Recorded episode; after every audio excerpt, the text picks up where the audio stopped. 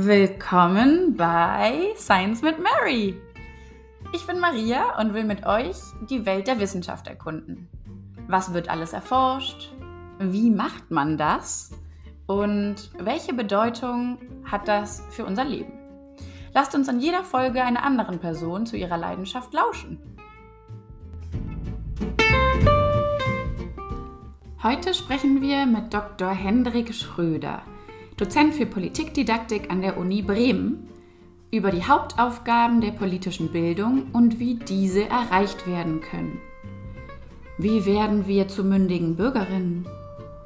Kann uns eine gute Bildung vor rechtem Gedankengut schützen? Unter welchen Bedingungen können wir unsere Vernunft zum Urteilen verwenden? Und wann fällt es uns schwerer? Was ist zum Beispiel mit Fake News und intelligenten Algorithmen? Und was muss sich an der Lehre, sowohl an unseren Schulen als auch an unseren Unis, verändern, um mehr Menschen zu erreichen bzw. Begeisterung zu erwecken und aufrecht zu erhalten? Welche Rolle können Emotionen dabei übernehmen? Fragen über Fragen. Und das Schöne ist, hier gibt es Antworten. Lasst uns hören, was die Wissenschaft dazu sagt. Hallo Hendrik. Hi, schön dabei zu sein. Ja, ich freue mich, dass du da bist. Ich möchte dir ganz zu Beginn vielleicht eine Anekdote aus meinem eigenen Leben erzählen, Gerne. an die ich denken musste, als ich an Politikdidaktik gedacht habe. Und zwar mein eigener Politikunterricht. Das ist natürlich schon eine Weile her, aber das, was noch hängen geblieben ist, waren eher inhaltliche Sachen wie, wie ist der Bundestag aufgebaut, was der Bundesrat, wer wählt wen, was ist eine direkte Demokratie, was ist eine Präsidialdemokratie und was nicht alles. Ich weiß auch gar nicht mehr so richtig, was das alles ist. Aber ganz urteilsfrei an dich die Frage, ist das guter Politikunterricht? Ja, also wenn wir heute über Politikunterricht reden, dann meinen wir damit eigentlich immer zwei Dinge in der Politikdidaktik. Das ist einmal ziemlich das, was du gerade auch beschrieben hast, so ein institutionskundliches Wissen. Das ist schon auch Teil dessen, was wir in der politischen Bildung uns als eine Vermittlungsaufgabe auf die Fahnen schreiben. Mhm. Aber viel gewichtiger ist eigentlich in den letzten Dekaden geworden, dass Kompetenzen angebahnt werden.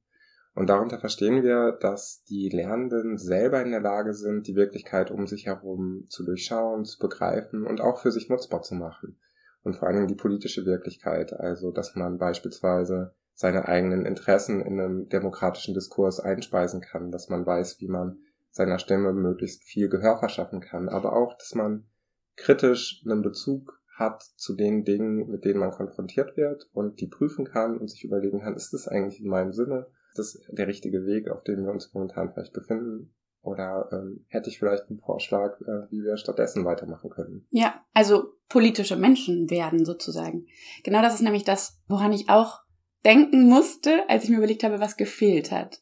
Ich habe nämlich das Gefühl, dass zum Politikunterricht, anders als zu vielen anderen Fächern, eben nicht nur Inhalt zählt, was vielleicht dazugehört. Aber was vielleicht noch viel wichtiger ist, ist uns als Menschen zu bilden. Wie können wir uns in die Gesellschaft einfügen? Vielleicht auch Selbstwirksamkeit zu lernen. Wo können wir uns einbringen? Wie du selbst gesagt hast, kritisch zu sein. Wie macht man das? Wie kann man Menschen zur Selbstständigkeit und Unabhängigkeit erziehen?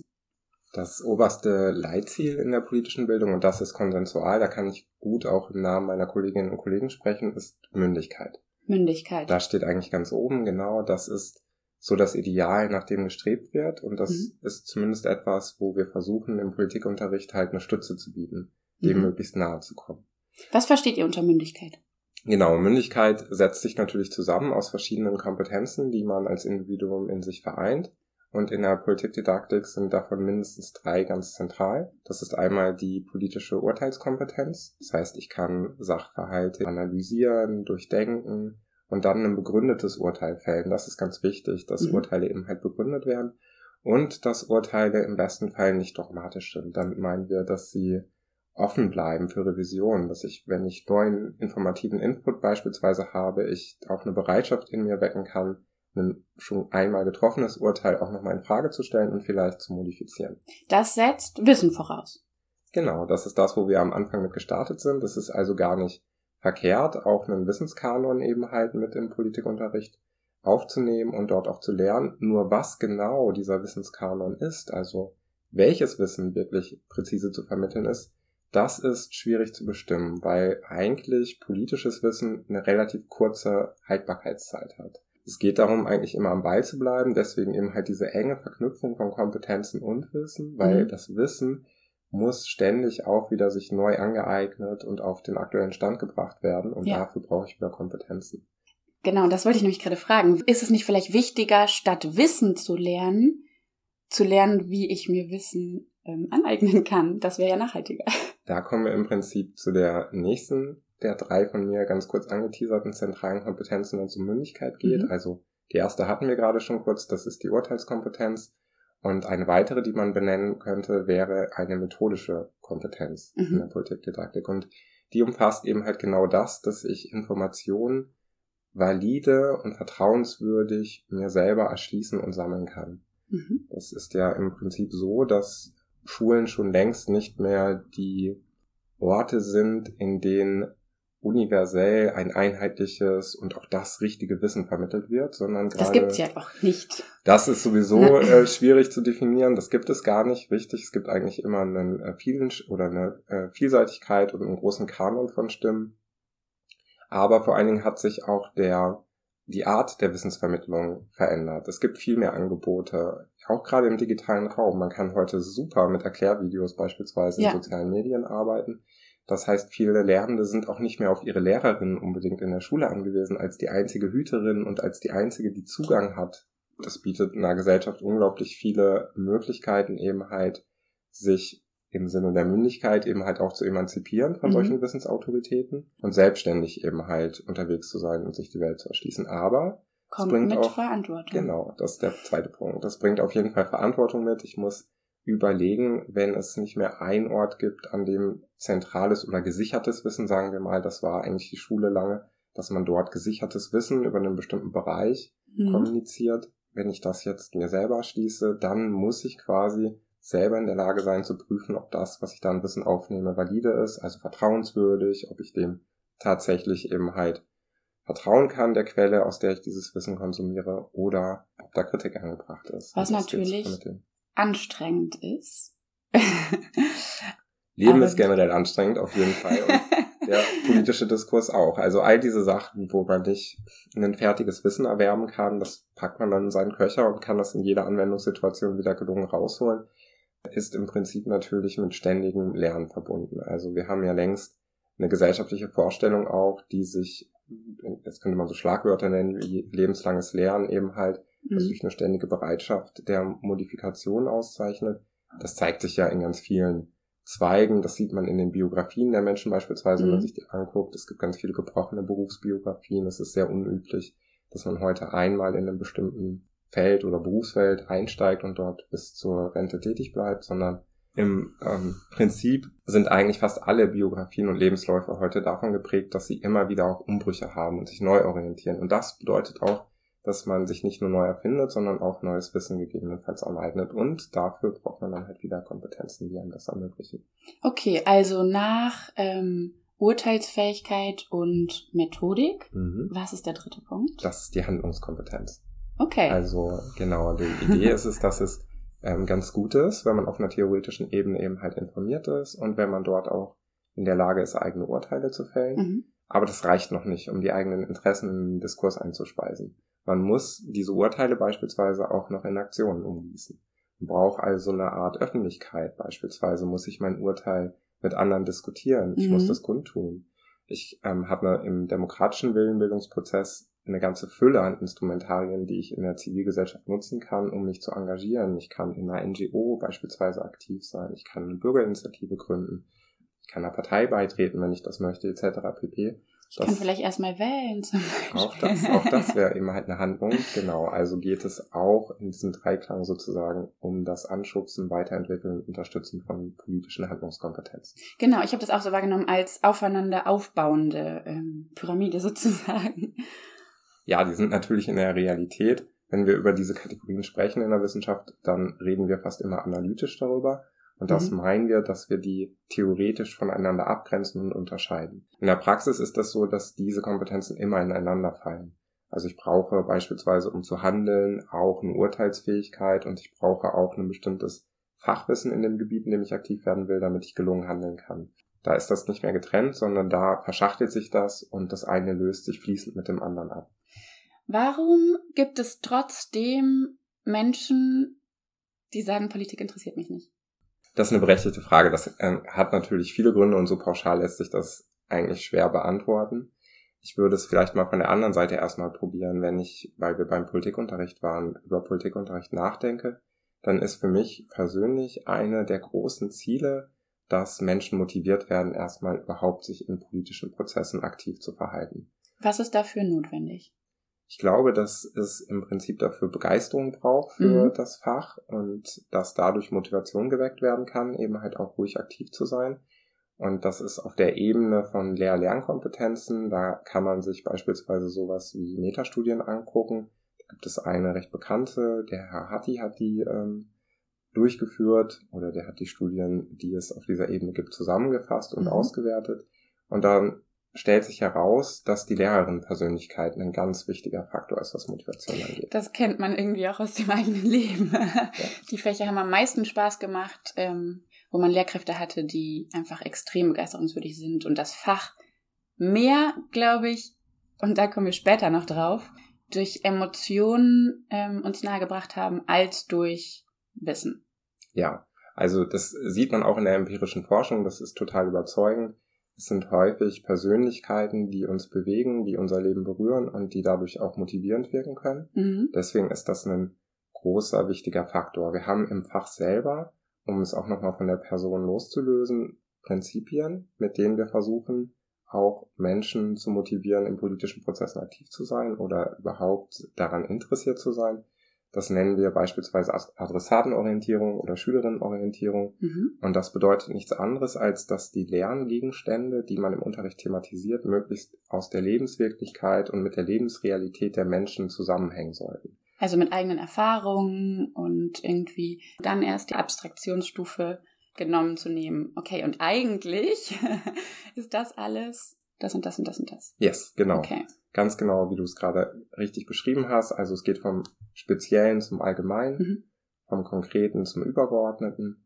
Und da fangen wir eben halt in der Lebensrealität an, versuchen Gegenstände und Dinge zu identifizieren, die für die Lernenden von einem besonderen Interesse sind, also wo sie diese Motivation im besten Fall schon intrinsisch mitbringen, wenn man dieses Thema eben halt finden kann, identifizieren kann und dann eben halt als einen Unterrichtsgegenstand entfaltet. Zum Beispiel Politik beeinflusst unser komplettes Leben mit, gibt es Straßen, gibt es Infrastruktur, darf ich wählen? Würde ich, wenn ich jetzt hm, in, sagen wir mal, Afghanistan leben würde als Frau, keinerlei Rechte haben, das ist alles Politik. Ich glaube, wenn man das versteht, hat das auch einen ganz, ganz anderen Wert. Ja, das könnte man alles nehmen. Man könnte tatsächlich aber auch noch eine Stufe konkreter denken, also, oder kleinteiliger, sagen wir mal so. Das kann damit anfangen beispielsweise, wenn, ähm, das kann beim Skatepark anfangen, der vielleicht irgendwie im Stadtteil fehlt oder mhm. beim ähm, Freizieh oder bei der Möglichkeit, in Sportvereinen aktiv zu werden. Klar, das ist vielleicht mehr aus der Lebensrealität von Jugendlichen. Ja, auf genau. jeden Fall. Cool. Okay, das ist eine Frage, die fange ich jetzt mal von hinten an. Heute beobachte ich persönlich in vielen Ländern der Welt ein Rechtsruck. Es gibt sehr viele Länder, die immer autokratischer werden und auch quasi rückwärts in der Entwicklung gehen aus meiner Perspektive. Da können wir, weiß nicht, Orban angucken, ähm, Bolsonaro, wir müssen noch gar nicht so weit weggehen, kurz irgendwie bei uns im Süden. Auch in Deutschland gibt's Parteien, die uns von rechts überholen. Würdest du sagen, dass das auch an Bildung liegt? Das ist schnell, dass die Bildung da so eine Feuerwehrfunktion bekommt. Mhm. Und eine der schnellen Antworten, dass man eben halt sagt, wenn die Menschen tatsächlich einen höheren Bildungshintergrund hätten beispielsweise, dann wären sie weniger anfällig oder vielleicht mehr immunisiert und prägniert gegen rechte Demagogen, Demagoginnen und überhaupt gegen derartiges Gedankengut. Da ist auch was dran, mhm. Aber ähm, empirisch gesehen sind eigentlich andere Faktoren häufig ausschlaggebender. Also wenn man, wenn man sich das anschaut, dann sieht man beispielsweise, dass es eine Rolle spielt, ob Leute in sicheren Arbeits- und Lohnverhältnissen sind, ob sie für sich und für ihre Lieben eine soziale Perspektive entwickeln können für mhm. die Zukunft. Das sind ganz essentielle, wichtige biografische Voraussetzungen, die den Menschen nachvollziehbar wichtig sind. Also so nach dem Motto, erst wenn es mir gut geht und meine absolut lebensnotwendigen Sachen gedeckt sind, kann ich rational handeln? Oder ist das schon zu hart? Das ist zumindest, kann man es glaube ich so sagen, es ist einfacher, wenn das passiert ist. Also wenn ich selber abgesichert bin, wenn ich vielleicht irgendwie in einem freistehenden Haus mit einem Stück Garten hinten dran, mit einer intakten Familienleben und äh, einem funktionierenden Arbeitsverhältnis und sozial abgesichert eben halt mein Leben friste, mhm. dann fällt es mir sehr viel einfacher, auch Toleranz zu zeigen. Dann mhm. kann ich andere Dinge sehr viel entspannter hinnehmen. Wenn ich aber täglich mehr oder weniger, ich überspitze es jetzt mhm. etwas mit den äh, Bildern, aber im Kampf des Überlebens gefangen bin, also mhm. in prekären Arbeitsverhältnissen, beengten Wohnsituationen etc. pp., dann, und das denke ich ist relativ schnell einsichtig, ist meine Hutschnur kürzer und meine Toleranz gegenüber anderen Verhaltensweisen geringer häufig. Ja. Das hat was mit den Lebensumständen zu tun, tatsächlich, ja. Bildung hat auch einen Einfluss, den kann man nicht negieren, das sollte man auch nicht. Das ist auf jeden Fall ein Punkt, der dabei eine Rolle spielt, aber ähm, es ist bei weitem nicht der einzige und es ist empirisch gesehen vor allen Dingen auch nicht unbedingt der, der zuerst genannt werden sollte. Okay, spannend, weil ich hätte gedacht, dass man vielleicht resilienter ist gegenüber Propaganda oder einfachen Antworten, wenn man mehr Verständnis dafür hat, wo die Ursachen für meine Probleme liegen, als wenn ich auf diese einfachen Antworten höre und sage, ja, stimmt, andere Menschen sind dafür schuld und nicht vielleicht dieses Sozialsystem oder Dinge, die ich durch meinen Einfluss als politischer Mensch in dieser Gesellschaft beeinflussen kann. Das stimmt ja auch. Das ist prinzipiell genau richtig. Was ich versucht habe sozusagen zu entfalten oder darzulegen, ist, dass es nur statistisch gesehen noch Variablen gibt, die noch mehr Einfluss haben als ja. die Bildung. Die Bildung hat schon Einfluss und das ist alles richtig, was du gerade gesagt hast. Denn das sieht man auch in der Statistik. Höhere Bildungsabschlüsse oder Menschen, die beispielsweise höhere Bildungsabschlüsse haben, sind häufig weniger anfällig für derartige Manipulationsversuche oder eben halt auch weniger für rechtes Gedankengut generell offen. Man sieht aber auch, dass die ähm, realen Lebenskontexte einen sehr großen Einfluss haben. Ja. Also wenn meine subjektive Erfahrung ist beispielsweise, dass ich ständig mit bestimmten sogenannten Problemgruppen konfrontiert bin, dann kann sich meine subjektive Sichtweise sehr stark ändern, obwohl ich eigentlich vielleicht einen Bildungshintergrund habe und auch ein allgemeines Verständnis, dass ich das nochmal anders einordnen kann und eigentlich weiß, dass das natürlich nicht an sowas liegt wie beispielsweise Hautfarbe oder Herkunft, Geburt etc. Ja. Und dann gibt's auch noch die nächste Sache, die vielleicht heute immer mehr eine Rolle spielt, gegen die wir vielleicht noch alle gar nicht so richtig gewappnet sind. Und zwar die sozialen Medien, die uns ohne dass wir es merken, sehr stark beeinflussen und gerade mit so News wie die Cambridge Analytica oder so, die sehr gezielt die ganzen Daten, die sie natürlich, die wir ihnen schenken, nicht die sie, sie sammeln sie natürlich, aber wir schenken sie ihnen auch, gezielt einsetzen, um, ja, zum Beispiel Wahlkampf zu machen oder so. Du hast da so eine Studie gemacht, habe ich gesehen. Stichpunkt Fact or Fake. Also Erkennung von Fake News. Das hast du an Schulen gemacht? Vielleicht kannst du uns da vielleicht noch was dazu erzählen. Ja, das sind eigentlich schöne Stichworte, die du schon genannt hast. Es geht im Prinzip darum, in der Studie herauszufinden, wie bestimmte Urteile zustande kommen, gerade unter jungen Menschen. Mhm. Und ähm, ein Wort, was da häufig fällt, was wahrscheinlich auch viele schon gehört haben, sind Algorithmen, dass sich Menschen in Filterblasen befinden, häufig in sogenannten Echokammern. Und in den sozialen Medien, wenn wir jetzt darüber sprechen. Das ist ein bisschen schwierig zu sagen, weil die großen Medienunternehmen, bei denen viele Menschen dann eben halt aktiv sind, die legen ihre Algorithmen nicht offen. Ja. Und so können wir die eben halt nur durch Testen, durch Versuche in zweiter Ordnung sozusagen rekonstruieren und ja. nachvollziehen. Und dabei ist eigentlich ganz Erstaunliches zu entdecken. Also es gibt ähm, schon den Effekt, dass wenn ich bestimmte Inhalte auswähle, äh, mir ähnliche Inhalte auch vorgespielt werden. Aber das muss nicht unbedingt konsistent sein. Mhm. Erstmal bekommt man regelmäßig Irritation. Das, das heißt, man bekommt irgendetwas, was eigentlich gar nichts mit deinem Nutzungsverhalten zu tun hat.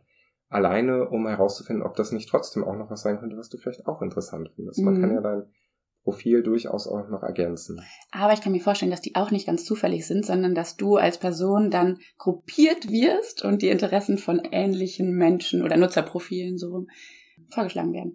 Ja, das ist auch hochwahrscheinlich, dass das so ist. Wie gesagt, ohne dass wir das bis ins Detail nachweisen können, weil wir halt die Algorithmen nicht offen vorgelegt bekommen.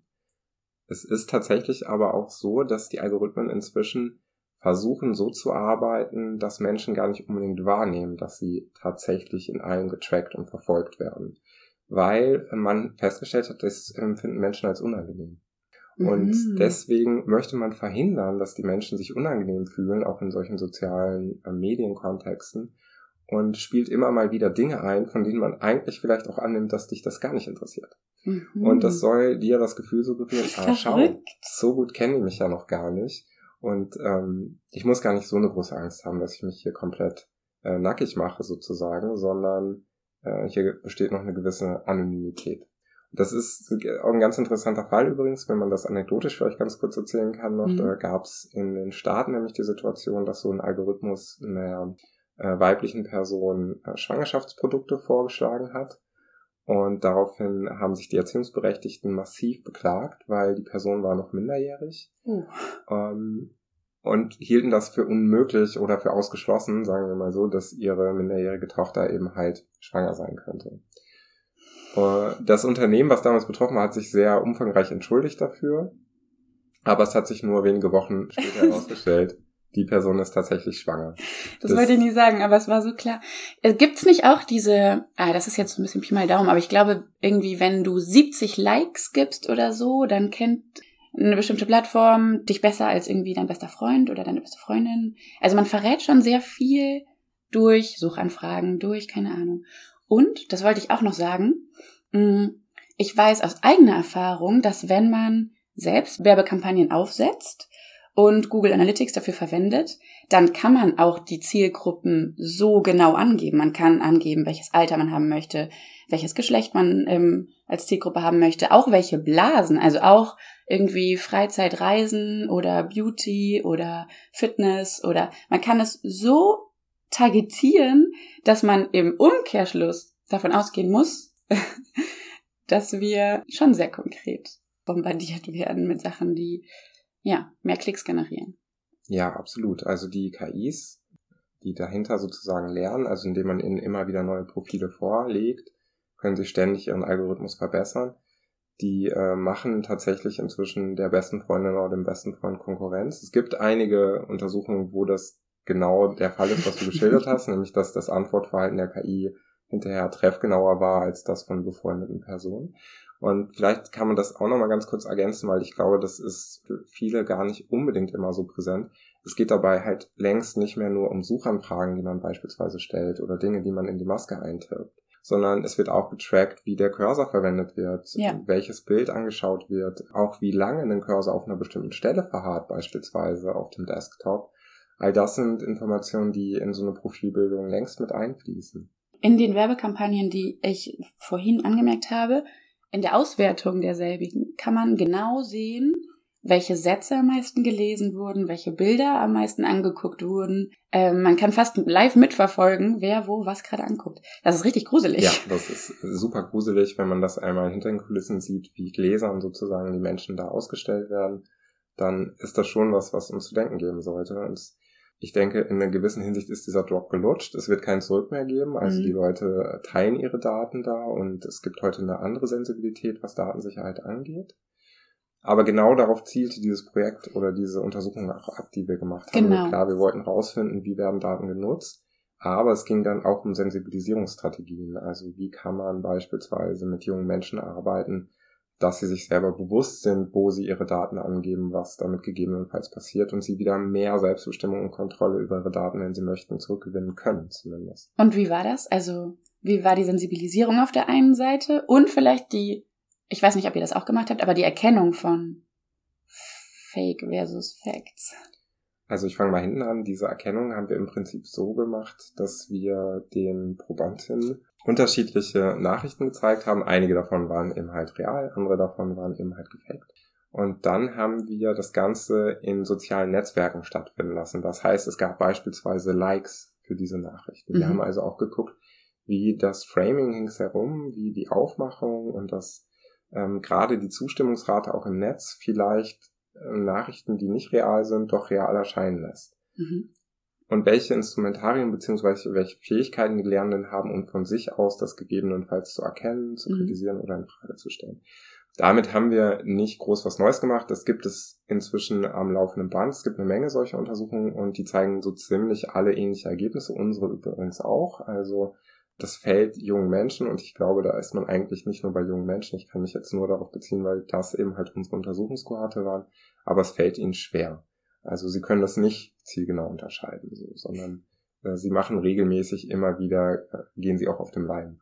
Ja, und um jetzt nochmal Gründe dafür zu suchen, es gab doch auch letzte Woche eine Facebook-Whistleblowerin, die erklärt hat, warum das so ist. Zuerst hat Facebook auch auf gesellschaftlichen Druck hin versucht, Fake News, wenn die erkannt wurden, naja, zurückzunehmen oder ein bisschen auszubremsen. Aber dann haben die gemerkt, die Interaktion ist deutlich geringer, weil der Inhalt von Fake News einfach polarisierender ist und Menschen viel mehr damit interagieren. Und naja, dann sind natürlich Geld und finanzielle Interessen größer als vielleicht der wichtige, aber unangenehme Einheit gegenüber Fake News. Ja, das ist absolut nachvollziehbar. Das kennen wir auch aus der Medienkommunikation. Es gibt so etwas, wir nennen das in der Wissenschaft Nachrichtenwert. Und mhm. das sieht man sowohl bei den digitalen Medien, das sieht man aber auch schon bei den traditionellen Medien, wie beispielsweise den Printmedien. Auch da kann man sich ja leicht vergegenwärtigen, dass besonders polarisierende Nachrichten, mhm. deren Wahrheitskern vielleicht gar nicht so groß ist. Mhm. Ja, das muss jetzt nicht immer direkt eine Lüge sein, aber das kann schon eine sehr knappe Zuspitzung von was sein oder eine sehr isolierte Darstellung von irgendwas. Es gibt eine relativ bekannte Boulevardzeitung mit vielen Bildern, die sich äh, dieser Instrumentarien regelmäßig bedient wo es im Prinzip darum geht, dass man erstmal Aufmerksamkeit generiert und dadurch eben halt einen Absatzmarkt bedient. Ja. Das ist erfolgreich, das ist eine erfolgreiche Strategie. Also wenn ich wenn ich etwas sehr emotional bebilder, wenn ich äh, beispielsweise sehr reißerische ähm, Superlative verwende, um Dinge zu beschreiben, die vielleicht häufig wiederhole, das sind alles bekannte Strategien und Methoden, um eben halt Aufmerksamkeit, aber auch Absätze generieren zu können. Und das sehen wir auch in den ähm, neueren Medienformen, also auch in den sozialen Medien. Das sind die Dinge, die Klicks generieren. Und jetzt nochmal die Kurve zurück. Muss sich dahingehend der Politikunterricht verändern? Ist das Teil eurer Aufgabe? Absolut. Also guter Politikunterricht sollte immer den Anspruch haben, zu versuchen, auch am Puls der Zeit zu kleben. Ja. Das ist will ich jetzt niemandem zu nahe treten. Die Kolleginnen in der Mathematik machen bestimmt, bin ich sicher, eine großartige Arbeit. Aber die arbeiten vielleicht mit einem Gegenstand, der etwas zeitresistenter ist, der etwas beständiger ist. Und wo ist ja schon krass, wenn sich das plötzlich ändert. Ja, das, genau. Wenn die Grundrechenarten auf einmal sich fundamental verschieben würden, das, das ist nicht zu erwarten. Also das wird wahrscheinlich auch in äh, vielen Jahren noch dasselbe sein. Und das ist in der Politik einfach anders. Da versucht man eben halt mit gesellschaftlichen Entwicklungen Schritt zu halten, so, geht, so gut das geht. Und das ist auch geboten. Ansonsten würde der Politikunterricht nämlich seine, eine seiner Kernaufgaben verfehlen, jungen Menschen helfen, sich in der Welt zu orientieren. Okay. Ein weiterer Punkt, über den ich mit dir sprechen möchte, ist deine Doktorarbeit, weil ich finde, die hat einen super, super spannenden Titel. Der heißt Emotion und politisches Urteilen. Vielleicht überlasse ich dir da das Feld. Was, was ist Inhalt dieser Arbeit, dieses Buchs fast? ja, da rede ich natürlich gerne drüber, weil das mein Kernthema ist, Emotionen und Politik oder Emotionen und politisches Urteilen. In der Dissertation habe ich wieder mit Schülerinnen und Schülern zusammengearbeitet und untersucht, inwiefern Emotionen beim politischen Urteilen eine Rolle spielen versuche das jetzt mal ganz kurz ein bisschen zu skizzieren oder mhm. ein paar Sachen zusammenzufassen. Man kann sich politische Urteile vielleicht in drei Phasen vorstellen. Es gibt so etwas wie eine Posturteilsphase, also die vor dem Haupturteilsakt stattfindet.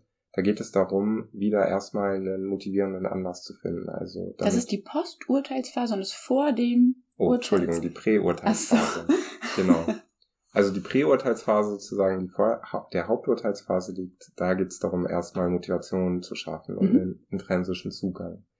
Wenn du dir jetzt beispielsweise vorstellst, dass es ein Anliegen gibt, irgendwas in deiner Umgebung, was dich interessiert, dann braucht es im Prinzip einen emotionalen Zugang, um dich zu motivieren, jetzt auch ein Urteil zu fällen. Warum ist das so? Wir wissen das aus der Entscheidungspsychologie. Um den Menschen herum gibt es eigentlich jede Menge Sinneseindrücke, die ständig um unsere Aufmerksamkeit konkurrieren. Mhm. Und wir müssen irgendwie unseren Fokus zentrieren. Das heißt, ich muss ein Interesse daran haben, mir jetzt eine Meinung darüber zu bilden und es nicht einfach nur auf mich einprasseln zu lassen. Ein Filter. Genau, du brauchst einen Filter. Und dieser Filter, den nenne ich tatsächlich auch emotionalen Filter. Ach so. weil unsere Emotionen sind nämlich der Teil, der ganz stark an dieser Filterwirkung beteiligt ist. Also mhm. unsere Aufmerksamkeit wird ganz stark eben halt über unser emotionale Erleben mitgesteuert. Es gibt zum Beispiel Reize, die können wir nicht ignorieren, weil unsere affektive Erregung so groß ist in dem Moment, dass wir gar nicht darum herumkommen, unsere Aufmerksamkeit nicht diesem bestimmten Phänomen zuzuwenden.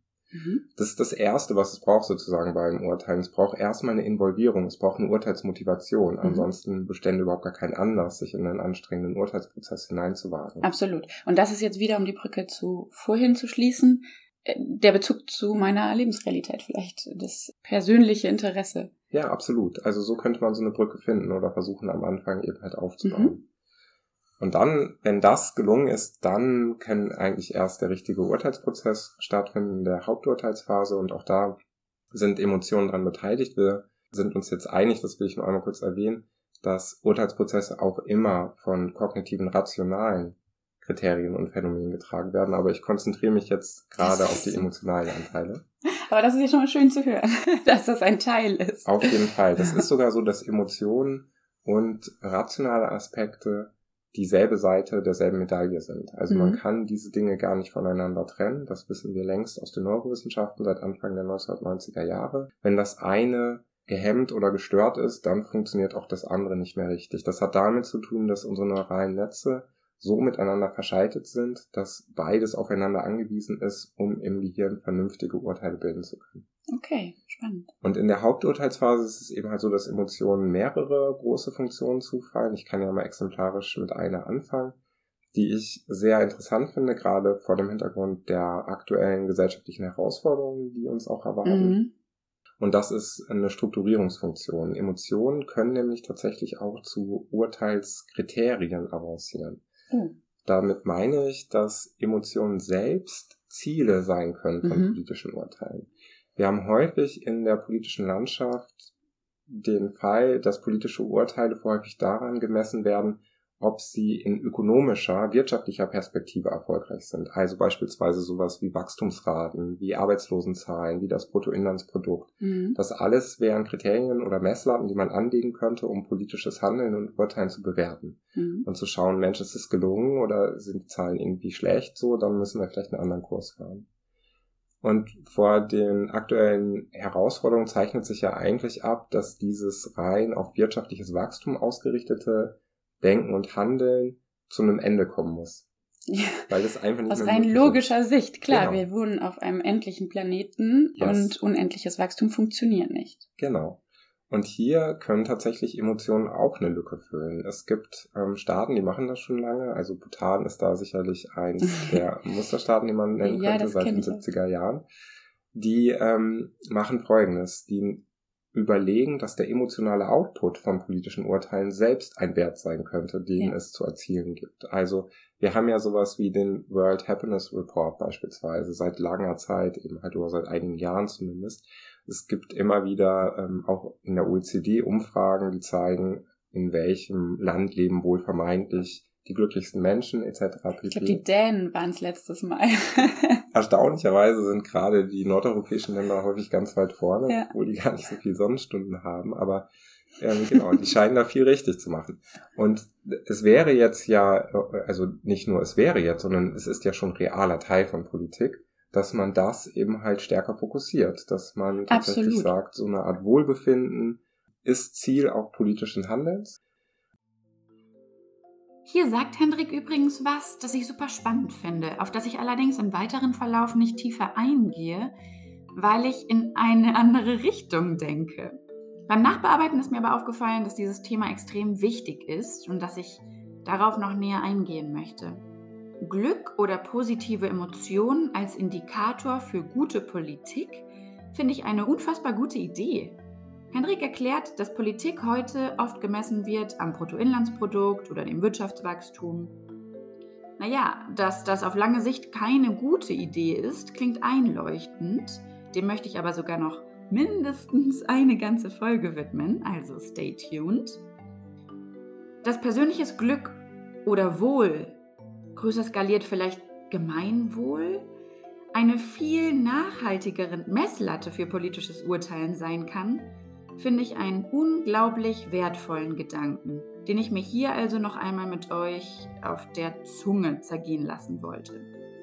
Im Gespräch gehe ich nun darauf ein, wie noch Emotionen als Ziel statt als Mittel von politischen Urteilen genutzt wird.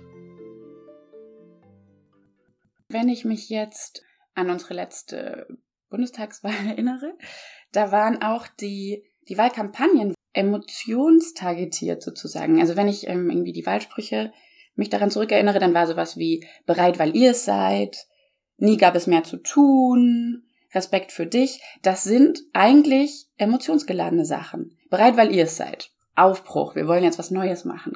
Zwei für Deutschland. Sicherheit, wow, ich brauche zwei Leute, die mich beschützen oder so. Da wird auf Emotionen abgezielt, die natürlich irgendwie mit dem Wahlprogramm zusammenhängen und damit auch Wählerinnen und Wähler der Parteien targetieren, die diese Werbung machen, aber interessanterweise nicht inhaltlich sind. Da treffen wir im Prinzip jetzt schon auf den letzten Teil, also die Posturteilsphase. Mhm. Da geht es tatsächlich darum, dass man dann auch eigene politische Urteile in den emotionalen Mantel kleidet. Mhm. Und ja. im Wahlkampf ist das natürlich super offensichtlich, gerade jetzt in den Sprüchen, die du zitiert hast, das sind ja Dinge, die müssen auf ein Wahlplakat passen.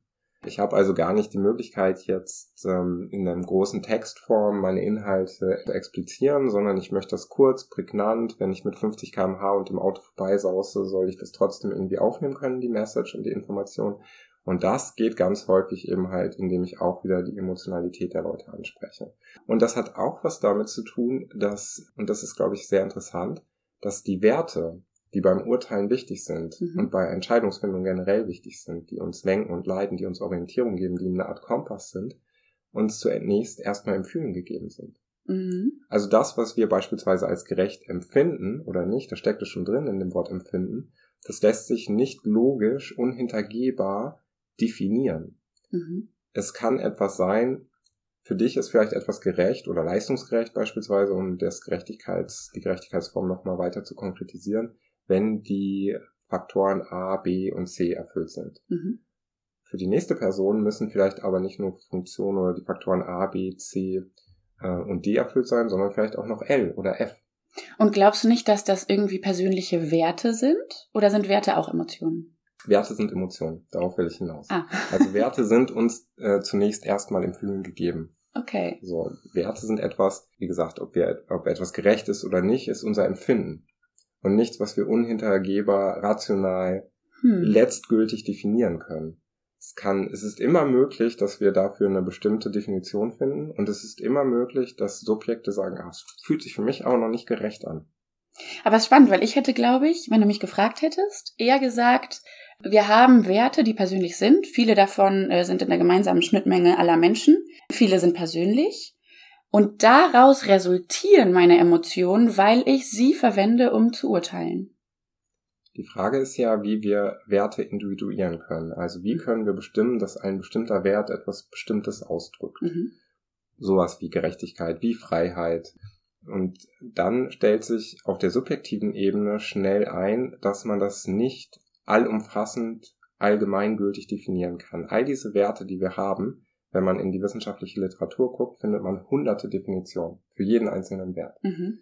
Es macht auch Sinn, je nachdem, in welchem fachlichen Kontext man die verwendet, dass man die dann für den fachlichen Kontext anpasst und definiert. Aber es zeigt gleichzeitig auch, dass es kein universelles Verständnis von Werten gibt. In der Philosophie versucht man ja schon lange, solche universellen Werte zu begründen, wie zum Beispiel Menschenrechte. Das versucht man aber ethisch. Also man versucht das ethisch abzuleiten sozusagen, weil, warum macht man das ethisch? Weil man das nicht unhintergehbar logisch machen kann. Man braucht dafür eine Hilfskonstruktion wie die Ethik, dass man sagt, man macht einfach Setzungen, die ja. man nicht angreift, genau. von denen man einfach ausgeht, das ist richtig so. Übrigens genauso wie in der Mathematik. Da wären das jetzt quasi Axiome und von diesen Axiomen kann ich dann alle möglichen Sachen ableiten und das ist aber dann schon Logik.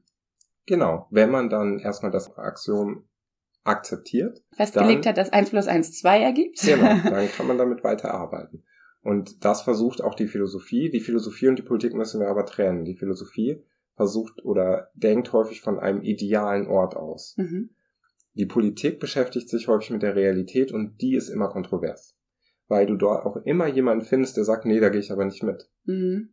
Und das ist in den Naturwissenschaften, wenn wir jetzt von mathematischen Aktionen sprechen, vielleicht viel seltener oder eigentlich fast nie der Fall. Wenn wir aber von politischen Setzungen sprechen, die ja normativ sind, mhm. also das sind im Prinzip Vorgaben, wie etwas sein soll, dann findet sich eigentlich fast überall Opposition und auch eine Position, die sagt, Moment mal, die Norm ist aber gar nicht meine. Ich würde eigentlich von einer anderen Setzung für die Wirklichkeit ausgehen und komme deswegen auch zu anderen Schlüssen, was richtig und was falsch ist. Das ist wieder spannend, weil ich gedanklich jetzt schon wieder bei Bildung gelandet bin. Und zwar über die Frage, warum, also warum sind die Normen so verschieden? Wie kommen Menschen dazu, aus ihrem Leben oder ihren Erfahrungen heraus zu verschiedenen Konklusionen zu kommen?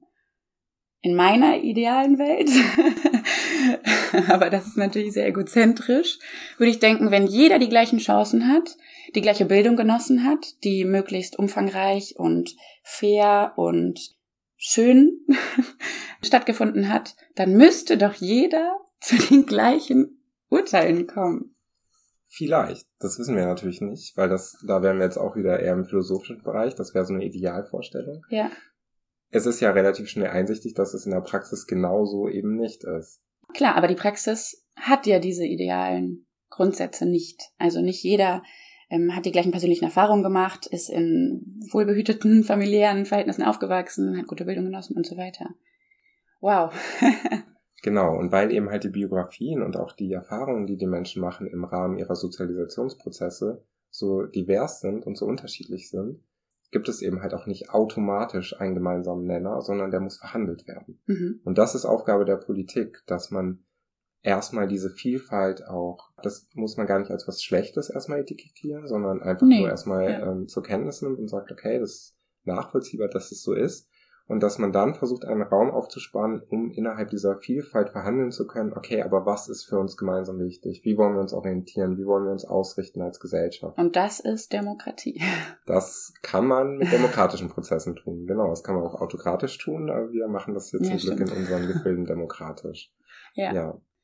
Okay, zurück zu Emotionen und politisches Urteilen. Wir haben jetzt gesehen, dass Emotionen generell eine Rolle darin spielen, warum wir Interesse daran haben, überhaupt politisch zu urteilen. Wir haben auch gesehen, dass es eine Rolle spielt als Ziel. Also wir können Ziele anstreben, wie wir möchten, dass möglichst viele Menschen glücklich sind. Haben wir schon das Posturteil besprochen? Wir haben es ein bisschen berührt, und zwar in der Phase mit den Wahlplakaten, mhm. dass es darum geht eben halt, dass wenn man ein politisches Urteil getroffen hat, dann muss man das auch kommunizieren. Und erst durch dieses Kommunizieren wird es eigentlich wirklich politisch. Mhm. Wenn du für dich selbst ein Urteil triffst, aber das niemanden verrätst, dann wäre es ein persönliches Urteil, aber kein politisches Urteil weil damit es politisch werden kann, muss es öffentlich werden. Okay. Politik hatten wir ja gerade schon mal ganz kurz gesagt, ist eben halt ein Raum, in dem man gemeinsam etwas aushandelt und verhandelt. Und das geht natürlich nur, wenn ich auch Positionen wahrnehme mhm. und wahrnehmen kann. Mhm. Dafür braucht man also eine gewisse Öffnung, eine gewisse Öffentlichkeit und Transparenz. Und das passiert eben halt in diesem dritten Akt. Also mein einmal gefälltes politisches Urteil muss noch kommuniziert werden. Und das mache ich auch, indem ich mir überlege, wie ich möglichst überzeugend sein kann, indem ich auch emotionale Aspekte berücksichtige. Das hat immer, ist immer zeit- und kontextabhängig, mhm. also je nachdem beispielsweise, wer mir gegenüber sitzt, mit wem ich spreche, zu welcher Zeit das vielleicht auch stattfindet, also heute oder vor 100 Jahren etc. pp. Das macht alles einen Unterschied. daran kann ich mich orientieren, was für eine Form der Sprache wähle ich beispielsweise, um die Leute zu adressieren, was für ein Narrativ, also damit meinen wir, was für eine Geschichte erzähle ich vielleicht auch, um dieses Urteil plausibel zu machen für mhm. andere. Und das sind häufig eben halt dann auch Momente, in denen Emotionen wieder genutzt werden, um anzudocken, um beim Gegenüber eben halt ein Verständnis zu erzeugen, um zu verstärken. Aber nochmal zum Verständnis, es geht um jede politische Person und ihr persönliches politisches Urteilen. Also ich, wenn ich in der Küche mit meiner Mutter mich unterhalte über was gerade im Land passiert und was ich davon halte. Ja, das wäre schon ein politisches Urteil. Das wäre ein politisches Urteil. Genau. Es ist nicht so, dass jetzt nur politische Funktionsträgerinnen beispielsweise politische Urteile fällen. Klar, die machen das und die machen das von Berufswegen und deren politischen Urteile haben natürlich häufig auch ein anderes Gewicht. Also Verantwortlichkeiten sind ja unterschiedlich stark verteilt. Mhm. Wenn du jetzt mit, dein, mit deiner Mutter beispielsweise in der Küche diskutierst und dann zu einem politischen Urteil kommst, dann kann das auch einen Impact haben. Dann trägt deine Mutter das vielleicht weiter in Sportverein und es wird irgendwo anders zum Gegenstand gemacht und da diskutiert und vervielfältigt sich so vielleicht oder wird modifiziert, kritisiert, wie auch immer. Wenn jetzt äh, jemand, der auf einer ministerialen Ebene, egal auf Land oder Bund, eben halt ein politisches Urteil fällt und das kommt abends in der Tagesschau, dann ist der Impact und das natürlich größer. Genau, ne, das ist natürlich unterschiedlich gestapelt. Aber in der Demokratie ist das ja genau die Idee, dass nicht nur einzelne Funktionsträgerinnen und Träger eben halt am politischen Diskurs partizipieren, sondern im Idealfall der Souverän, die Gesamtbevölkerung sich einmischen in die politischen Prozesse. Und das tut man, indem man über Politik spricht und indem man sich auch positioniert. Wenn alle sich neutral verhalten würden oder niemand mehr eine Meinung hätte, dann ähm, wäre man orientierungslos. Jetzt vielleicht noch mal eine Frage zu dir und deiner Wahl, Politikdidaktler zu werden. Was findest du cool daran? Und was sind vielleicht Schwierigkeiten? Wie findest du deinen Beruf? Ja, was finde ich cool daran? Mir war es wichtig, möglichst irgendwo zu arbeiten, wo ich das Gefühl habe, ich arbeite an einem Projekt mit, was ich inhaltlich vertreten kann. Das kenne ich.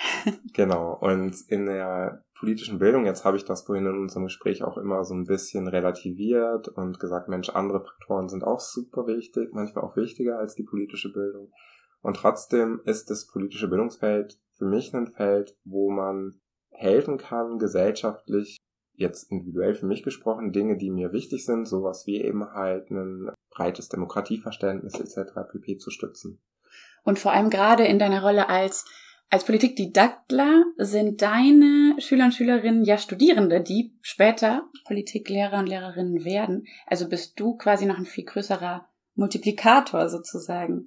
Und dein Impact ist vielleicht größer. Also an der Stelle, wo ich jetzt gerade arbeite, stimmt das sicherlich, genau. Also ich weiß nicht, wie groß dann tatsächlich mein individueller Impact ist. Ich kann, man kann ja in die Leute auch nie hineingucken. Ich versuche natürlich Dinge weiterzugeben, also Dinge, die mir wichtig sind, über die wir heute auch schon ein bisschen gesprochen haben, wie beispielsweise Begeisterung sehen für die Gegenstände. Ja. Das sind auch starke Lehrmotivationen, wenn ich meine Lehre operationalisiere oder mit den Studierenden gemeinsam arbeite. Das auf jeden Fall.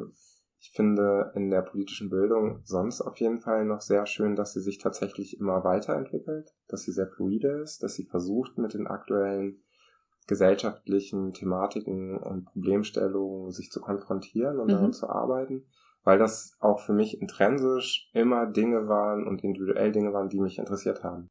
Und an der Universität bin ich besonders gerne deswegen, weil ich hier inhaltlich sehr stark ausleben kann, mit diesen Dingen auch weiterzuarbeiten. Vielleicht auch noch ein Tick stärker als in der Schule, weil hier die inhaltliche Ebene einfach stärker gewichtig ist. Wir haben ja hier keinen Erziehungsauftrag beispielsweise gegenüber den Studierenden. Ich wollte dich gerade fragen, ob du die gleichen politikdidaktischen Maßnahmen, die du an der Schule empfehlen würdest, auch selbst verwendest begrenzt. Also alles, was wir hier machen, ist, wir können nie eine Blaupause liefern, die man eins zu eins in die Schule übersetzt. Ja. Ich denke, das ist relativ schnell klar. Die denn, Zielgruppe ist ja auch ja, eine andere. Genau, klar. die Zielgruppe ist eine komplett andere.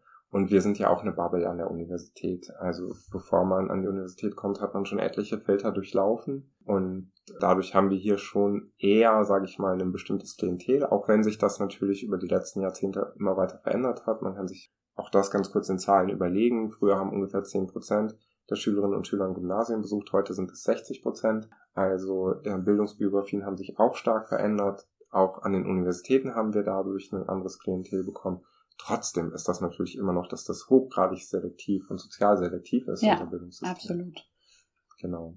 Ja, und das andere Schöne ist, dass ich an der Universität und was mir dann auch als Politikdidaktiker total Freude macht, ist die Forschung. Also die Lehre ist schon etwas, was ich auf gar keinen Fall missen wollen würde, mhm. für das ich absolut brenne. Und gleichzeitig die Möglichkeit zu haben, eben halt auch als Forscher aktiv und tätig zu sein, mich mit anderen Kolleginnen und Kollegen auszutauschen und dort auch mal Impulse setzen zu können, im besten Fall. Das was, was mich reizt und was ich gern mache. Ja. Und was findest du schwierig? Was würdest du gerne ändern? Die Rahmenbedingungen. Das ist natürlich so ein Evergreen. Ich glaube, es würde wahrscheinlich jetzt auch unabhängig von der Profession sich kaum ein Mensch finden, der sich nicht ausmalen kann, dass die Rahmenbedingungen, unter denen man seine Tätigkeit ausübt, noch gelungener ausgestaltet werden könnten. Mhm.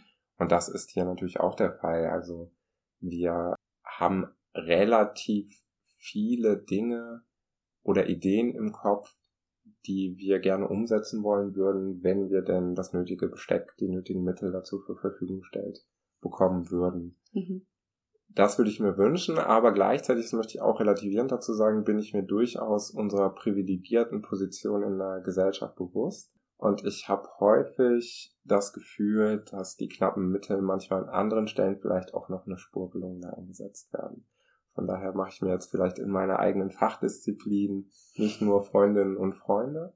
Aber wenn man das eben halt jetzt wieder auf einer politischen Ebene versucht, im Gesamtbild zu sehen. Dann könnte es bei uns wesentlich besser sein und viele Dinge sind auch prekär. Also wenn ich an Bewegungen denke, wie ich bin Hanna beispielsweise, da kann ich auch voll aus der eigenen Biografie erzählen. Ich arbeite jetzt seit zehn Jahren an der Universität. Ich habe immer nur befristete Verträge. Mein Vertrag wird wieder ja. kommenden, Anfang kommenden Jahres aus. Ja. Das ist, was so eine individuelle Lebensplanung angeht, was soziale Absicherung angeht, was vielleicht auch den Wunsch angeht, wenn man das möchte, wie Familienplanung etc. pp. Nicht immer eine einfache Aufgabenstellung. Ja, es ist eine extreme Unsicherheit.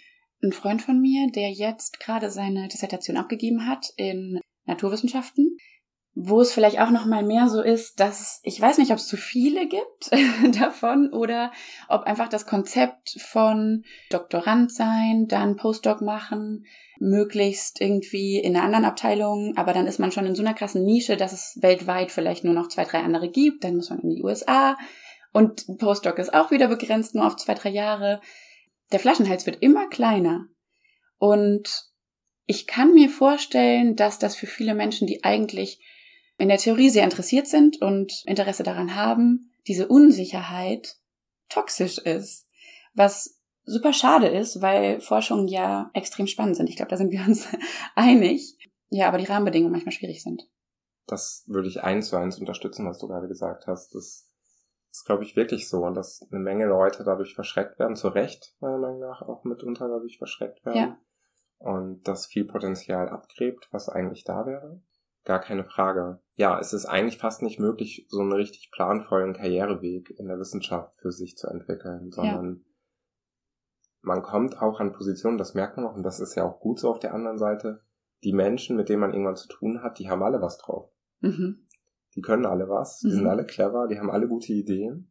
Und dann irgendwann greift auch nicht mehr das, dass man sich zum Beispiel allein durch eine gute Leistung oder sowas im System hält, mhm sondern es gibt eigentlich so einen zugespitzten Wettlauf auf Professuren. Davon gibt es aber nicht so viele an den Universitäten und mhm. Hochschulen. Das sind aber eigentlich so die einzigen wirklich sicheren Zielperspektiven, auf so eine Professur zu kommen, wenn man wirklich über sein Berufsleben in der Wissenschaft bleiben will. Möchtest du Professor werden? also tatsächlich würde ich sagen, steht das für mich noch nicht mal an, irgendwie so richtig darüber nachzudenken, ob das am Ende mal dabei rauskommt ich kann es mal andersrum sagen, als ich angefangen habe in der Wissenschaft, da habe ich mir nicht mal da bin ich eigentlich reingestolpert. Also, Erwartungslos. Also, ja. Ich bin auf keinen Fall mit der Intention gestartet, Professor zu werden. Und es war nie mein Ziel. Es war nicht mal mein Ziel am Anfang, unbedingt Wissenschaftler zu werden. Was so. ja eigentlich schön ist, weil das bedeutet, dass du reingerutscht bist, aber es hat dir gefallen.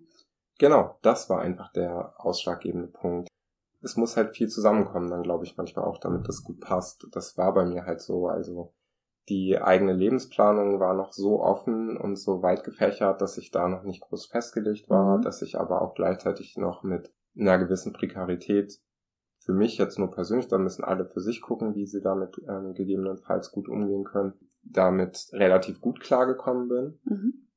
weil mein eigener Lebensstandard nicht so hoch war und der Anspruch daran auch nicht so hoch war. Ich würde sagen, dass über die letzten Jahre hat sich das auch verändert, ist das auch gewachsen.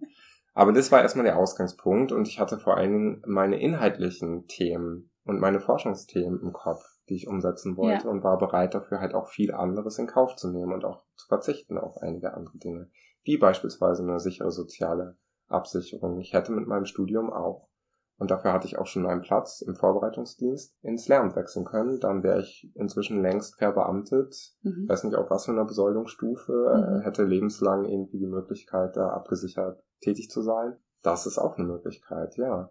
Und ich glaube schon, dass man Köpfe verliert, kluge Köpfe auch, weil man nicht eben halt sichere Karrierewege bietet und bieten kann oder bieten möchte, muss man ja eigentlich auch sagen, politisch motiviert in der Wissenschaft, wo Leute dann sagen, dann entscheide ich mich anders. Ja.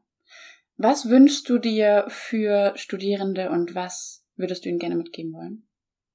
Also für Studierende wünsche ich mir auf jeden Fall, dass sie die Möglichkeiten, die sie an Universitäten meiner Meinung nach oder auch an Hochschulen vorfinden, auch nutzen. Mhm. Das ist vielleicht, ja, das ist vielleicht auch plakativ und allgemein, aber wenn man sich das mal überlegt, dass man eine einmalige Chance bekommen, nämlich im Prinzip in ganz viele verschiedene Bereiche hineinschnuppern zu können oder sich auch zu vertiefen, mhm. mit unglaublich vielen klugen, interessierten, engagierten Köpfen in Kontakt zu kommen und das alles auch das ist jetzt natürlich nur nicht ganz wahr, zum Nulltarif wollte ich sagen. Mhm. Ich weiß, es gibt Studiengebühren, ich weiß, es gibt Semester- und Verwaltungsgebühren und man muss auch sonst irgendwie eine Lebensführung aufbringen. Aber wenn man sich für dieses Studium entschieden hat, dann ist das inkludiert. Also dann kann ich das machen. Wenn ich immatrikuliert bin, kann ich theoretisch eigentlich an so viele Türen klopfen und mit so vielen Menschen in Kontakt kommen, wie vermutlich nie wieder in meinem ganzen Leben. Ja. Und ich glaube, dieser Raum der Möglichkeiten, der sich da auftut, das, das würde ich mir noch mehr wünschen von, für die Studierenden auch, dass sich dieser Raum ihnen erschließt und dass sie den gelungen wahrnehmen können. Ja, also auch ein bisschen wieder emanzipativ denkend. Ja, das also vielleicht auch noch was, was ich von den Studierenden ähm, erwarte oder äh, in der Richtung. Das geht auch eigentlich in so eine selbstständige Richtung. In meiner Vorstellung, und ich weiß, das ist eine Idealvorstellung, ist es eigentlich auch so, dass Studierende ähm, ein eigenes Interesse mitbringen mhm. und eine hohe Motivation, ja. sich den Inhalten, Gegenständen und Themen zu widmen, für die sie sich im Studium entschieden haben. Absolut. Aber ich glaube, ich als Studierende kann auch noch sagen, vom Gefühl her, wenn man studiert, muss man pro Semester irgendwie 30 Credits erreichen. Äh, man muss sich das Ganze auch irgendwie finanzieren. Ich glaube, fast jede oder jede von uns arbeitet nebenher.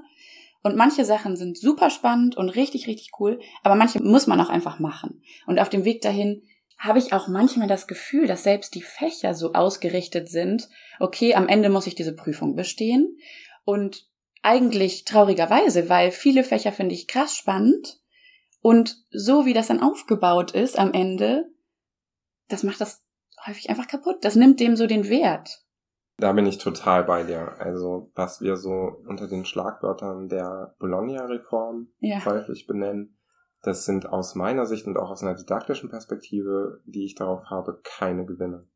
Also eine starke Verschulung, eine starke Einschränkung der Wahlmöglichkeiten für die Studierenden, dieses krasse in einen bestimmten Studienverlauf zu zwängen, den man kaum noch verlassen kann, ohne Restriktion zu haben, weil das BAföG-Amt ansonsten nicht mitspielt. Mhm ähm, weil man ansonsten droht, irgendwie Langzeitstudiengebühren zahlen zu müssen. Und das vor dem Hintergrund, dass wir eigentlich anerkennen müssen, auch das hast du gerade ja schon völlig richtig gesagt, dass die Biografien der Studierenden auch anders sind als beispielsweise noch vor 25 Jahren oder 30 mhm. Jahren, nämlich dass es zum Regelfall geworden ist, dass die Leute nebenbei noch eine berufliche Tätigkeit nachgehen ja. und nachgehen müssen, um ihren Lebensunterhalt zu bestreiten.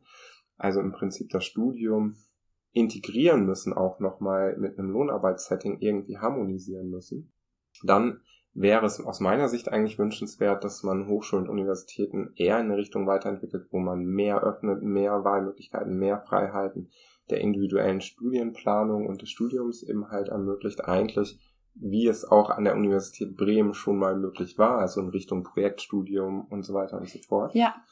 Das wäre was Traum Also da wäre ich sofort mit dabei. Und das, da hätte ich auch extrem Lust zu, weil ich glaube, was auch noch ein weiterer Punkt ist, zu wissen, dass man, auch wenn man sich für ein Studium entschieden hat, noch tausend andere Möglichkeiten hat, ähm, interdisziplinär sich weiterzubilden und so weiter.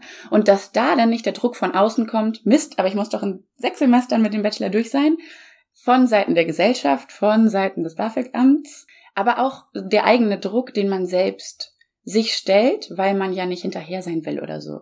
Es gibt tausend Möglichkeiten, sich in der Uni, man kann sich einfach reinsetzen. Ich meine, die Uni ist offen für jeden und jede. Aber erstens muss man das wissen und sich trauen, und das ist natürlich dann unsere Aufgabe als Studierende. Und andererseits darf es, glaube ich, weniger dämonisiert sein, mehr Zeit zu brauchen oder sich zum Beispiel umzuentscheiden. Wenn man ein Studium beginnt und sieht, dass es nicht das Richtige ist, dann ist es absolut das Beste, das zu akzeptieren und zu sagen, Mensch, dann mache ich doch einfach was anderes. Aber das muss auch von anderen akzeptiert sein und der Lebenslauf zählt irgendwie heute. Dann auch so, was, du bist Ende 20 und studierst noch oder so? Das wird gejudged. Ja, also diese ständige Ökonomisierung der Lebensbereiche, da sprichst du ja auch so ein bisschen an, dass alles nach so Effizienzkriterien organisiert ja. sein muss, möglichst schnell, mit wenig Ressourcen durch Studium, um dann im Berufsleben halt, böse gesagt, verwertet werden zu können. Mhm.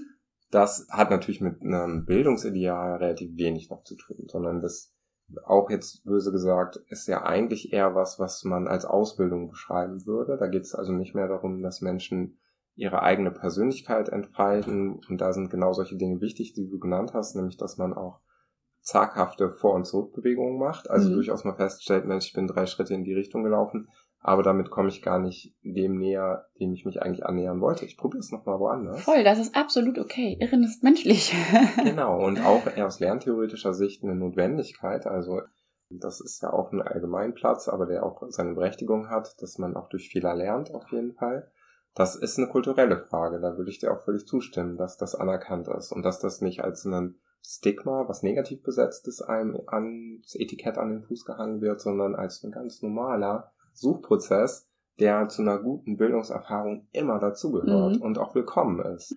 Und dieser andere Punkt, den du auch ganz kurz angesprochen hast, dass es ja interdisziplinär ausgerichtet und aufgestellt ist, ja. auch das finde ich aus einer wissenschaftlichen Perspektive durchaus nochmal erwähnenswert weil wir in den Wissenschaften ja sehen, dass vor allen Dingen viel wissenschaftlicher Fortschritt an den Schnittstellen von Disziplinen erzeugt werden kann. Ich habe auch das Gefühl, dass Grenzen da künstlich sind. Also zu sagen, ich studiere Biologie, aber nicht Chemie, also das gibt's nicht, so funktioniert die Welt nicht. So funktioniert nämlich die Welt da draußen nicht. Genau, ich bin jetzt ja in der Politikwissenschaft, in der Politikdidaktik ohnehin in der interdisziplinären Wissenschaft unterwegs. Also die Politikwissenschaft ist ja immer auf Erkenntnisse aus der Soziologie, aus der Philosophie, aus der Ökonomie, mhm. aus dem Recht, aus dem, aus der äh, juristischen Fakultät etc. pp. angewiesen. Also wir haben ja im Prinzip Gegenstände, mit denen wir uns beschäftigen, die immer auch von anderen Wissenschaften mitberührt werden mhm. und integrieren diese wissenschaftlichen Erkenntnisse bestenfalls ja auch in unsere Arbeiten permanent.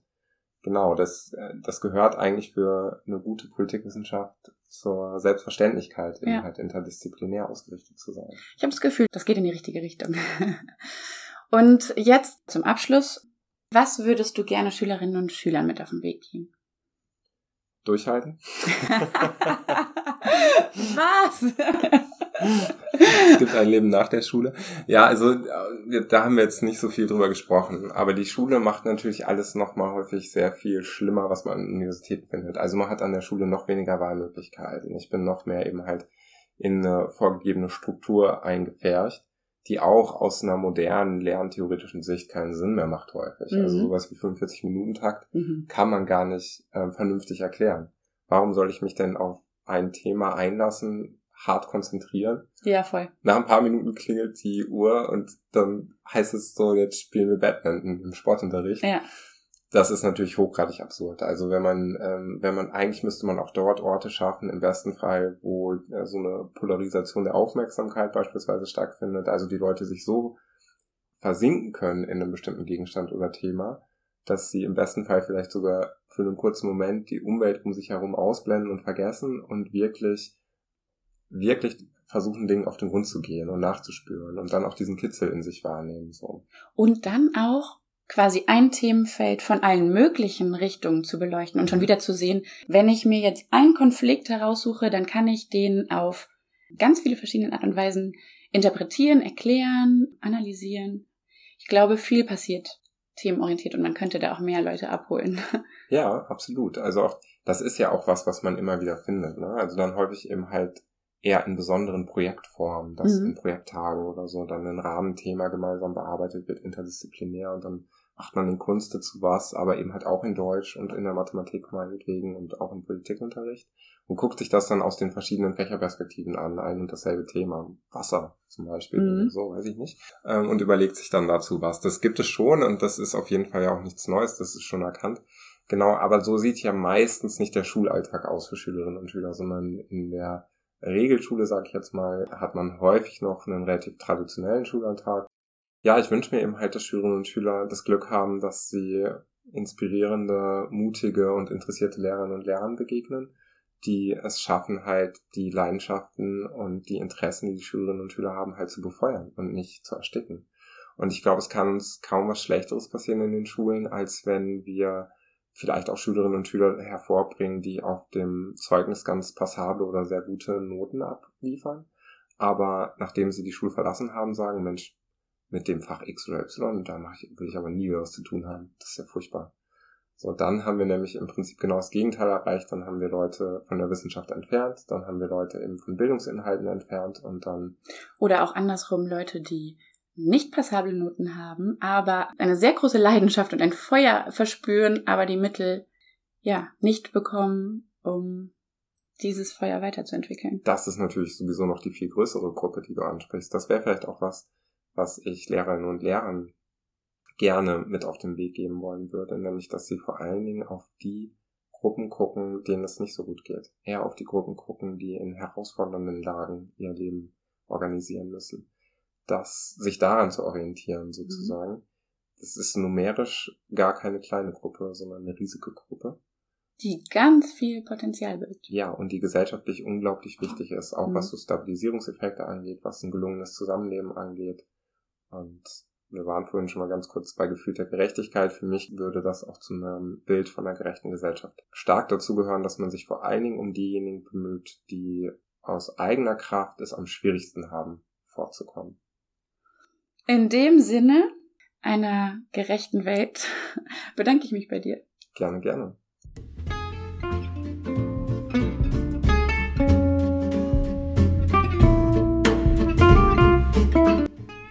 Sinne einer gerechteren Welt. So endet diese Folge und das finde ich bezeichnend. Wir haben viel über Bildungsgerechtigkeit, aber auch soziale Gerechtigkeit als Voraussetzung für vieles weitere mehr gesprochen. Aber nun lasst es uns der Reihe nach durchgehen. Erstens, die Hauptaufgaben der politischen Bildung. Das waren zwei. Einerseits die Wissensvermittlung, andererseits aber auch die Kompetenz. Denn politisches Wissen hat keine sehr lange Haltbarkeit.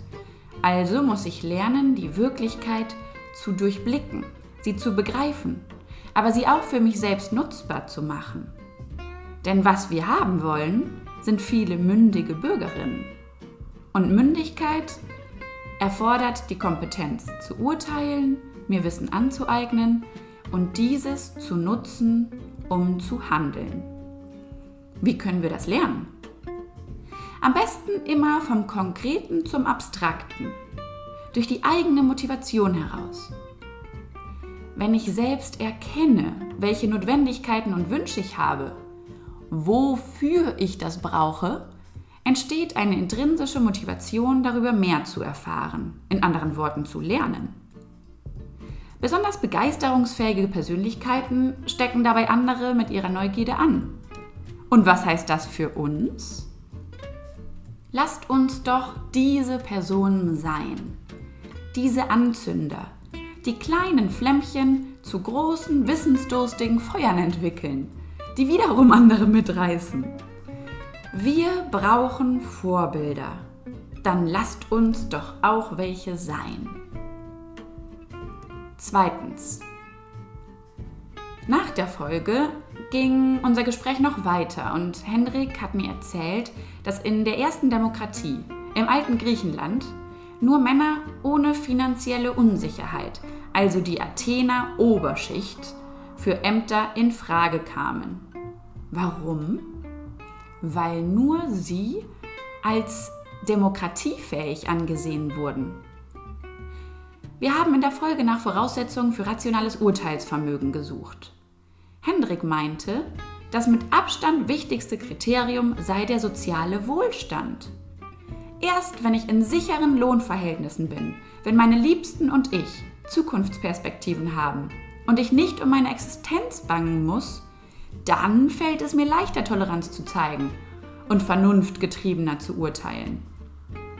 Bildung spielt auch eine Rolle, aber eine nachgeordnete. Höhere Bildungsabschlüsse machen in der Tat resilienter gegen Populismus. Und eine weitere Hürde für rationales Handeln nach der sozialen Unsicherheit und mangelnder Bildung?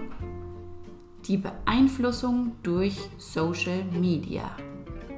Hendrik und ich haben uns lange und ausführlich über die Gefahren von manipulativen Echokammern im Internet ausgetauscht und den Rollenwert, den das in unserer Gesellschaft einnimmt.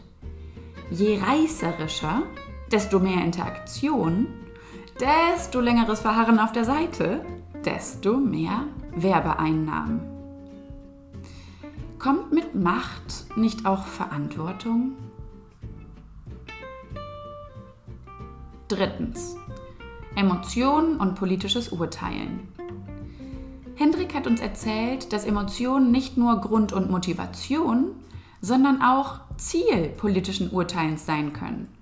Und wir Wohlbefinden, gar Glück, wie in meiner Zwischenbemerkung bereits angesprochen, auch als Maß für gelungene Politik nutzen können. Den Gedanken finde ich extrem schön. Außerdem, so sagt er, können Vernunft und Emotionen nicht voneinander getrennt werden. Sie sind die gleiche Seite der gleichen Medaille. Und unsere Emotionen sind etwas sehr Persönliches. Meine eigene Bildungsbiografie, meine Lebenserfahrung entscheidet über meinen Wertekompass und somit über meine Emotionen. Diese Emotionen alle zusammenzubringen, das ist die Kunst eines funktionierenden Gesellschaftssystems. Oh ja. Viertens. Die Forschung. Ein Ort der Kreativität und der klugen Köpfe. Doch auch ein Ort der Unsicherheit. Das hatten wir schon bei Flo gesehen. Unter dem Hashtag Ich bin Hanna haben Wissenschaftlerinnen auf Twitter Kritik am System der unbefristeten Verträge geäußert das längerfristige Lebensplanung schier unmöglich macht. Gerade für wissenschaftliche Mitarbeiter wie Hendrik und Flo zwischen Doktor und Professur, also die meisten, ist dies eine besonders missliche Lage. Sollten wir unsere Forschenden nicht besser unterstützen können? Fünftens. Zuletzt haben wir über das Bildungssystem gesprochen darüber, dass es für das Lernen besser wäre, mehr Wahlmöglichkeiten zu haben, um eigene Interessen ausleben zu können. Dass es sinnvoller wäre, themenorientiert, aber aus verschiedenen Perspektiven zu lernen. Und dass wir uns besonders um diejenigen kümmern sollten, die es aus eigener Kraft am schwierigsten haben. Das wäre eine gerechtere Welt. Trotzdem kommt mit ansteigendem Alter auch eine steigernde Eigenverantwortung. Die Universität zum Beispiel ist ein Ort, an dem es viele Angebote gibt, viele engagierte Personen, die viel Wissen in sich tragen. Das sollten wir nutzen. Und wir selbst sind die Einzigen, die darüber entscheiden. In der nächsten Folge treffen wir Dr. Benedikt Buchner ein Professor für bürgerliches Recht, Gesundheits- und Medizinrecht.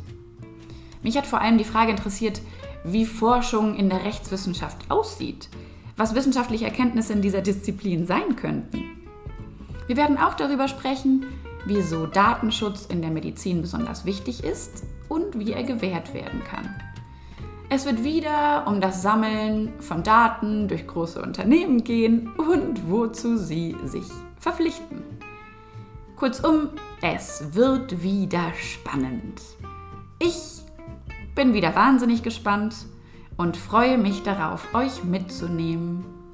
Bis dahin, bleibt gesund und bleibt neugierig, denn die Welt hat uns viel zu bieten.